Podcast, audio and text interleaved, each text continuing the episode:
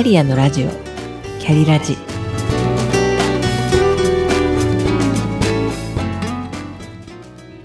キャリアのラジオ。キャリラジ。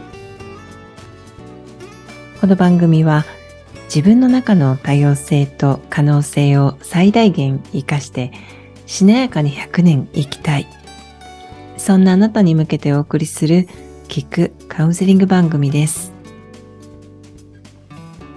お疲れ様ですキャリアコンサルタントの香りです11月ももう後半ですが窓から柔らかく暖かい日が差して気持ちのいい時間帯があります。自然の光が当たる場所で読書をするのが至福の時です。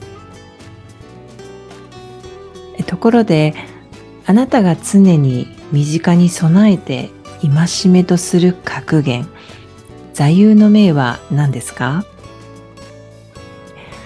私の座右の銘は頑張らないです。どうやら私は自分の力以上に頑張りすぎる傾向が昔からあったようです。高校時代の先輩に卒業後随分経ってからばったりお会いしてひとしきり近況報告をした時に言われた一言が「お前もうそんなに頑張るなよ」でした。その時はハッとしたのですが先輩にそう言われても忘れてもう少しだけ頑張った私はその後バタンと電池切れで倒れてしまいましたようやく頑張らないと自分に言い聞かせるようになったのはそのことがあったからですあなたは頑張りすぎている自覚はありますか？その自覚がない方もぜひ最後までお聞きください。本日は頑張らないのすすめと題してお話しします。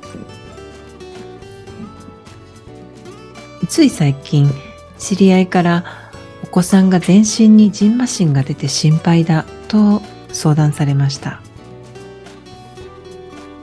食べ物のアレルギーはないはずだしその日食べたもので思い当たるものがないんですとおっしゃって私はこんなことを聞いてみましたそれはお子さん本人が受け入れられないような出来事が最近あったのではないかまた受け入れられない人がもしかしたら今近くにいるのではないかについてです。するとこんな話が出てきました。学校で嫌なことがあってもあまり話さず我慢して貯めてしまうというそのお子さんにとってとてもショックなことが少し前に起きたそうです。でもそれは本人にではなく一緒にいた友達に起きたことだったのですけれど一緒にショックを受けてそしてそのことが尾を引いてるかもしれないとのことでしたそのストレス反応としてチンマシンが出ているのだと思われます。とりわけ湿疹やジンマシンが出るのは肌に合わない人が近くにいる可能性が高いです。私も20代の頃新卒で入った職場では常にじんましに悩まされていました。今思えば上司や同僚とにかく職場が合わない肌に合わないと強いストレスを感じながらさらに残業も多く頑張っていた時に出ていた症状でした。強い飲み薬や塗り薬を処方されて収まってはまた出るを繰り返していたんです。いろんな仕事をしてそれぞれの立場からの景色を見て経験して。マヤ歴を学んでからです。人との距離感や多様性を受け入れられるようになって私のジンマシンが止まったのは。前の職場でひどい頭痛に悩まされている同僚がいました。あらゆる検査をしても原因はわからずかなり高額な薬を処方されて飲んでいるとも言っていました。実は彼女の頭痛の原因は明らかでした。上司や目上の人に悩まされている人。そしてそれを周りの同僚に話すとか相談できるといいのですが我慢して許せないという感情を握りしめていると頭痛などの症状が現れると言われています。これくらいなら我慢できる。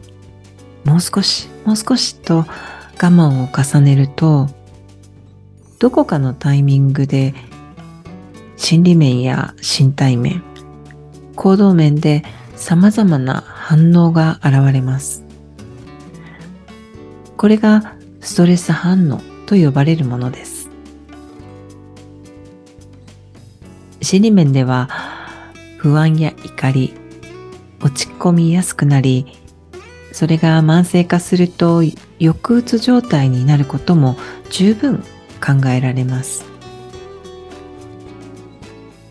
体は体感として現れるので本人は気づいているはずです。それでも症状が現れてもなおあなたが頑張ってしまうと体はさらに病気で異常を知らせてきます例えば円形脱毛症。頭痛。耳鳴り。良性発作性頭位めまい症。口内炎。湿疹や蕁麻疹腰痛肩こり、生理不順、抑うつなどなど。体内センサーは我慢しないで頑張らないでと止まれ。